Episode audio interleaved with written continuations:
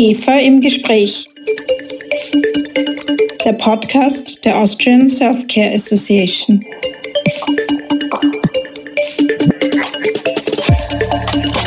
Guten Tag und herzlich willkommen bei IGEFA im Gespräch, dem Podcast der Austrian Self-Care Association. Mein Name ist Christina Nageler, ich bin Geschäftsführerin der IGEFA. In der dritten Staffel unserer Podcast-Reihe geht es um Trends in der Self-Care und am OTC-Markt. Im Gespräch mit meinen Podcast-Gästen beleuchte ich neue Optionen und spannende Entwicklungen. Heute geht es um ein ganz sensibles Thema, nämlich um Personalmanagement und Recruiting.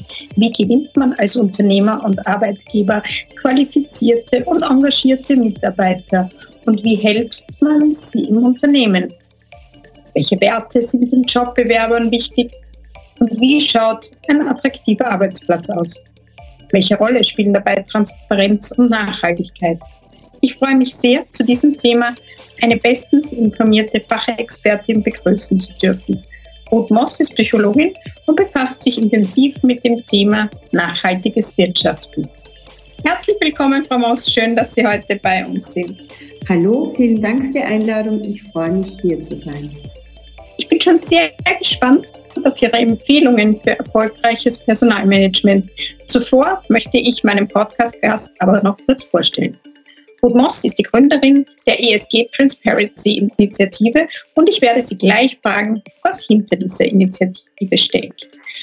Ruth Moss ist, wie schon gesagt, Psychologin und sie leitet seit 2018 die Kommunikationsabteilung des Lösungsanbieters CREF Österreich.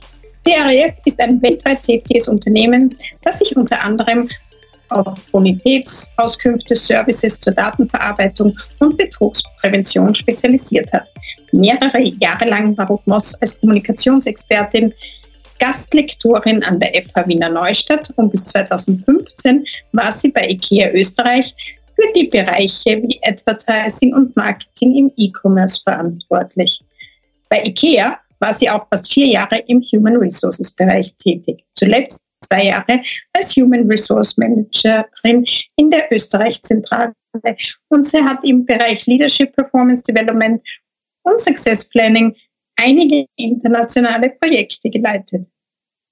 Anfang dieses Jahres rief Frau Moss die Initiative Jetzt tun ins Leben mit dem Ziel, nachhaltiges Wirtschaften durch Transparenz und Gemeinsamkeit zu fördern.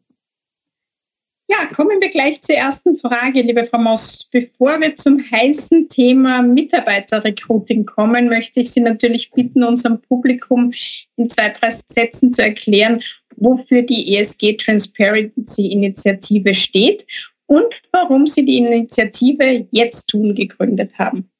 Ja, Nachhaltigkeit, das ist das ganz große Thema unserer Zeit. Besonders ökologisch haben wir eine ganz große Dringlichkeit. Wir können da nicht mehr wegschauen. Unser, unsere Welt braucht uns, um hier Klima besser zu werden und klimaneutraler zu werden. Also das können wir uns nicht mehr schönreden. Und wir haben ganz klare Klimaziele, zu denen wir uns weltweit committed haben. Da sind wir alle gemeinsam gefordert. Und da geht es um Klimaneutralität, da geht es um Erderwärmung, die zu stoppen gilt und vieles mehr. Ähm, doch die Prognosen, die wir sehen, äh, die zeigen leider, dass wir mit den bisherigen Maßnahmen, die wir setzen, diese Ziele nicht erreichen werden. Also sprich, ähm, wir haben Nachhaltigkeit ähm, als Commitment und müssen da mehr tun, als was wir bis jetzt tun. Und wenn wir über Nachhaltigkeit sprechen, dann ist einerseits die ökologische Nachhaltigkeit ein ganz wichtiges Thema aufgrund der, der, Klimakrise, die wir haben. Aber Nachhaltigkeit umfasst auch noch viel mehr und zwar unter dem Schlagwort ESG. ESG steht mit dem Buchstaben für Environmental, Social und Governance. Also es geht hier auch um die soziale Gerechtigkeit und um die ähm, nachhaltige Unternehmensführung. Und hier geht es darum, mehr zu tun. Wir sind noch nicht dort, wo wir sein sollten und äh, müssen in die Verbesserung gehen. Und seitens der Politik gibt es bereits Gesetze und Verordnungen, die am Weg sind, um Nachhaltigkeit verpflichtbar zu machen, äh, wie zum Beispiel das kommende äh, Lieferkettengesetz. Hier werden Unternehmen in Zukunft ihre Lieferkette in ihrer Nachhaltigkeit evaluieren müssen. Also das Tun bekommt eine Verpflichtung Doch wir müssen von dem Müssen ins Tun wollen kommen, weil alles, was ähm, verpflichtend ist und eine Pflicht ist, ähm, führt ähm, beim Menschen automatisch in eine Abwehrreaktion und auch zu einer Position, wo ich sage, ich mache nur das, was ich verpflichtet bin zu, bin zu tun. Und das ist leider zu wenig. Also da sind wir viel zu, zu ähm, wenig in der Nachhaltigkeit, die wir brauchen, um die Ziele zu erreichen. Und aus diesem großen Appell jetzt ins Tun kommen und mehr tun und tun wollen, habe ich diese Initiative gegründet. Wir glauben, dass über Transparenz wir in ein nachhaltiges Tun kommen, weil Nachhaltigkeit äh, mit Transparenz kombiniert auch es offen macht, es zur Diskussion stellt und ich mich vergleichbar mache. Wie gut bin ich und ich muss besser werden. Okay, wow. Ich sehe schon, da, steht, da besteht ja ganz dringender Handlungsbedarf, auch natürlich für unsere Mitgliedsunternehmen. Nachhaltigkeit ist ja nicht nur für die Konsumenten wichtig, sondern natürlich auch für die Mitarbeiter. Mich würde daher interessieren, welche Vorstellungen Jobbewerber heute von einem idealen Arbeitsplatz haben und was erwarten Sie sich von Ihrem künftigen Arbeitgeber? Ja, auch die Nachhaltigkeit äh, im, im Bereich Arbeitgeber und Arbeitnehmer, ähm, also am Arbeitsmarkt, ist, ist angekommen. Also Studien belegen das auch, dass Mitarbeiterinnen zunehmend äh, sich nach Arbeitgebern umschauen, die nachhaltig sind oder die schon nachhaltig in die Verbesserung gehen. Also gibt es eine Studie von Stepstone, die spricht sogar, dass sieben, also 76 Prozent der Befragten sagen, dass ihnen es wichtig ist, Nachhaltigkeit beim Arbeitgeber und dass sie nach dem ihren Arbeitgeber aussuchen. Also und da reicht es nicht, einzelne Nachhaltigkeitsprojekte vorzuweisen, sondern da geht es schon um das ähm, große Bild, also um das nachhaltige Bild gesamtheitlich vom Arbeitgeber und nicht äh, einzelne Projekte nur vorzuweisen. Also das Thema Greenwashing ist hier auch sicher auch ein Thema. Und Nachhaltigkeit ähm, sehe ich als viel tiefer greifend. Nachhaltigkeit muss ein Wert im Unternehmens, äh, im, im Wertesystem des, äh, des Unternehmens äh, werden und somit auch ähm, Unternehmen zu einem ganzheitlichen ähm, nachhaltigen Wirtschaften führen. Also das ist auch das, äh, was auch zunehmend die zukünftigen Mitarbeiterinnen ähm, von einem Unternehmen verlangen. Hier Klarheit, hier Orientierung und eine ehrliche Nachhaltigkeit. Also das führt zu einem Paradigmenwechsel. Da sind wir in, einem, in einer Veränderung, die muss der Arbeitgeber auch mitmachen, weil ähm, der Druck kommt hier von den Mitarbeiterinnen der Zukunft von der jungen Generation, die das auch verlangen und es lautstark schon auch öffentlich kundtun sozusagen. Ja, sehr interessante Hinweise auch da. Ist ja ein deutlicher Perspektivenwechsel im Arbeitsleben zu beobachten. Der Fachkräftemangel in manchen Bereichen führt ja auch dazu, dass sich hochqualifizierte Kandidaten ihren Arbeitsplatz ganz gezielt nach ihren Bedingungen aussuchen, so wie Sie es ja schon erwähnt haben. Viele unserer IGFA-Mitglieder sind auch derzeit auf Mitarbeitersuche. Was können die tun, um sich als idealer Arbeitgeber zu präsentieren? Ja, also wenn ich, wenn ich nochmal die, die Stepson-Studie zitieren darf, da sagen 70 Prozent der Arbeitssuchenden, äh, dass sie sich eher bewerben oder einen Job annehmen, wenn das Unternehmen Wert auf Nachhaltigkeit legt. Also da kommt ein ganz klare, ähm, ein ganz klarer ähm, Vorstoß oder Druck von, von äh, den zukünftigen Arbeitnehmerinnen. Und das ist ein ganz klarer Auftrag an die Unternehmen, ihre Nachhaltigkeitsstrategien in place zu haben und diese auch zu kommunizieren. Das heißt aber nicht, dass man bereits nachhaltig, hundertprozentig oder ganz toll nachhaltig sein muss. Ich glaube, da müssen wir uns ein bisschen von das Bild auch zurechtrücken.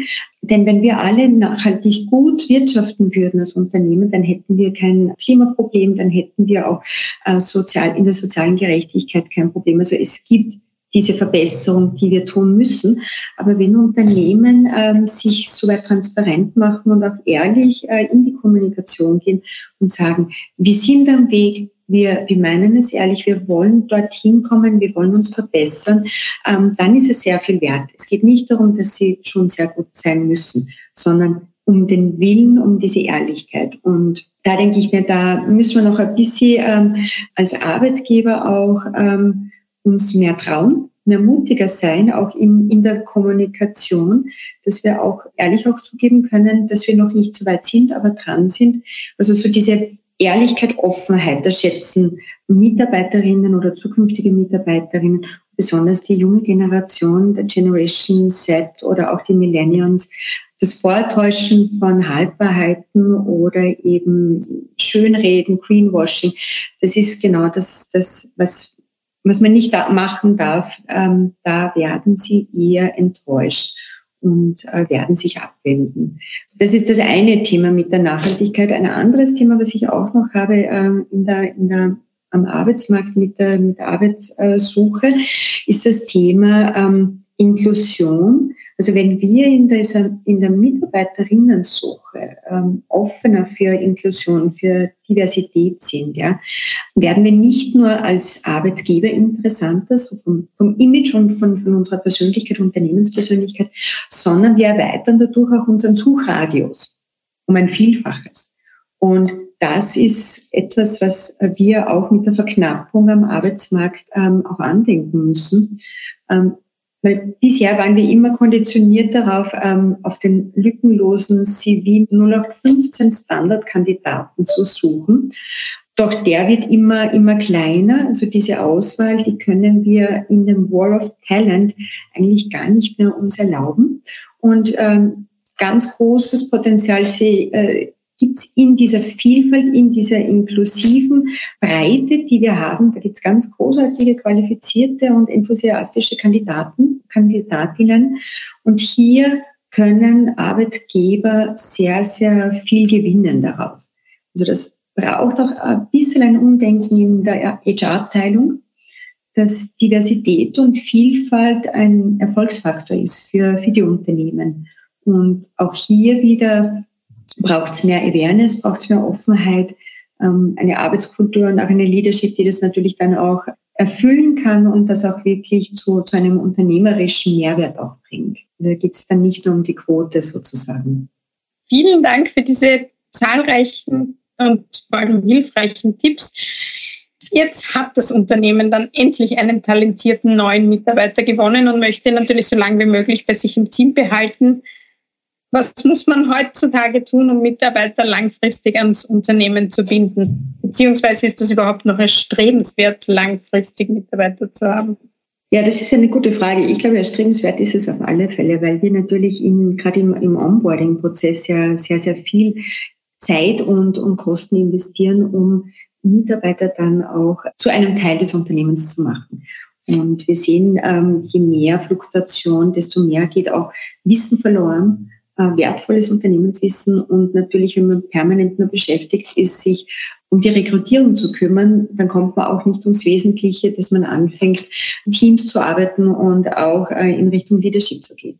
Also ich glaube, da, da ist immer ganz, ganz wichtig, äh, behalten ähm, ist, glaube ich, ein ganz, ganz wertvolles Gut, was wir, was wir tun sollen. Ähm, und das bringt mich zudem natürlich, je nachdem, welches Bild ich als Arbeitgeber in diesem Rekrutierungsprozess auch äh, von mir gegeben habe, also das Versprechen, das ich als Arbeitgeber ab, äh, abgegeben habe, sozusagen in dem Prozess, das muss ich natürlich auch halten.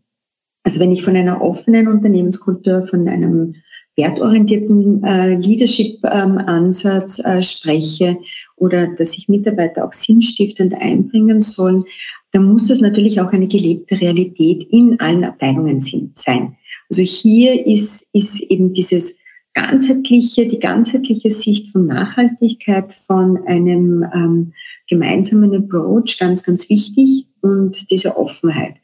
Und da geht es um, um Engagement und um Involvement und das auch gemeinsam möglich zu machen. Also da auch wieder Studien zeigen hier auch, dass Arbeitnehmerinnen befürchten, also fast die Hälfte der Arbeitnehmerinnen, die ähm, befragt worden sind in dieser Studie, befürchten, dass ihre Arbeitszufriedenheit sinkt, sollte das Unternehmen sich nicht nachhaltig verhalten.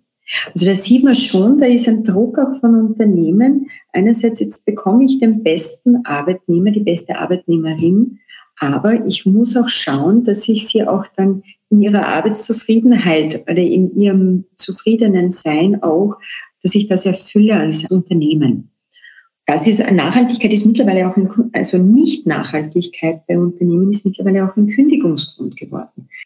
Also da sprechen wir nicht von Gehalt, da sprechen wir nicht von äh, Zusatzleistungen oder dass die Arbeit an sich Spaß macht, sondern da geht es darum, Unternehmen äh, in ihrer Nachhaltigkeit sind ein, ist ein wertvolles, ist ein Wert geworden, der für Arbeitnehmerinnen ganz, ganz wichtig ist.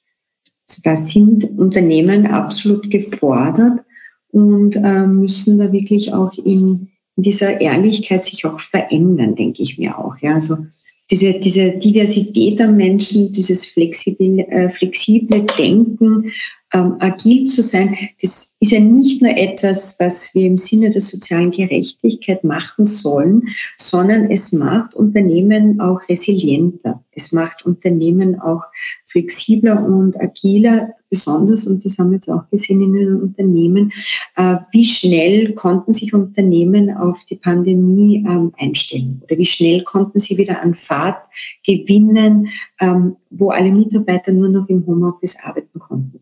Hier ist, sind einige äh, der Werte natürlich zu beachten, wo ich sage, was muss ein Team können und wie äh, muss ich ein Team zusammenstellen, dass hier auch diese, dieser Teamgeist und dieser unternehmerische Geist auch behalten bleibt in schwierigen Situationen auch. Ja. Ich glaube, dass man daraus gut erkennen kann, wie wichtig nicht nur die Work-Life-Balance, sondern auch die Verantwortung für die soziale Gerechtigkeit und Nachhaltigkeit in Bezug auf den Klimaschutz ist. Zum Abschluss würde mich noch interessieren, welche drei Dinge sind für Sie bei einem neuen Arbeitgeber unverzichtbar, wenn Sie heute selbst einen Job ins Auge fassen würden? Ja, also auf drei Dinge zu reduzieren, wird mir wahrscheinlich schwer fallen, aber ich werde es versuchen. ähm, Dürfen auch aber, Nein, das, das schaffen wir. Äh, ich denke mal, ähm, ganz viel, was ich vorher schon äh, gesagt habe zu dem großen Bild von Arbeitsmarkt und Nachhaltigkeit, das ist natürlich, das gilt natürlich für mich persönlich, sonst würde ich, äh, sonst würde ich auch nicht davon überzeugt sein, ähm, dass das auch funktionieren kann mit Ehrlichkeit, mit einer Offenheit, ähm, mit einer gelebten Nachhaltigkeit. Das ist einmal ganz, ganz wichtig. Ähm, dass wir hier eine Ehrlichkeit etablieren in Unternehmen äh, und das als, äh, als Wert auch äh, kultivieren und Maßnahmen mit Impact schaffen. Also jeder muss so seinen Beitrag ähm, zu mehr Nachhaltigkeit ähm, leisten. Und das sind nicht nur die Unternehmen gefragt, sondern auch die, äh, die Menschen selber und Unternehmen werden von Menschen getragen. Und ähm, wenn hier ähm, diese gelebte Nachhaltigkeit auch von allen Personen, von allen Menschen mitgetragen werden kann, also das ist schon mal so also ein wichtiger Punkt für mich, ja, so das im gemeinsamen Kollektives anzupacken, ja, und ja, das, das wäre mal ein wichtiger Grund das Auswahlverfahren für mich. Was, was ich mir denke, was dann äh, dazu auch passt und was wir auch in den letzten Jahren auch viel mehr gesehen haben, dass wir unser Leadership auch ändern müssen. Und da wäre für mich so ein Empowerment Leadership auch wichtig. Also das herkömmliche Leadership-Modell von, ich habe einen einen Vorgesetzten und der hat ein Team und der gibt die Orientierung und der, der schafft die Struktur und alle wissen, was sie zu tun haben. Äh, viele ähm, Unternehmen oder viele Tätigkeiten äh, verlangen viel mehr als nur das ähm, abzuarbeiten oder zu erfüllen, was, was ich gesagt bekomme. Ganz im Gegenteil. Kreativität und Selbstständigkeit sind mehr, mehr denn je gefragt und, und auch die Eigenverantwortung. Wenn wir es hier schaffen, Mitarbeiter hier mitzunehmen, Mitarbeiter machen viel mehr, wenn sie äh, einen Sinn dahinter sehen und wenn sie auch ehrlich auch das Gefühl bekommen, dass sie, dass sie wertvoll sind und dass sie über sich hinaus wachsen können. Also das ist für mich so der Begriff Empowering Leadership das wäre für mich ein zweiter Aspekt. Und gut, ein, ein Aspekt, den muss ich natürlich reinbringen, äh, als Frau natürlich, ähm, wo ich sage, da geht es mir natürlich schon ähm, darum, dass wir endlich damit aufhören müssen äh, mit dem Gehälterversteckspiel. Also äh, mehr Transparenz äh, zum Thema Equal Payment.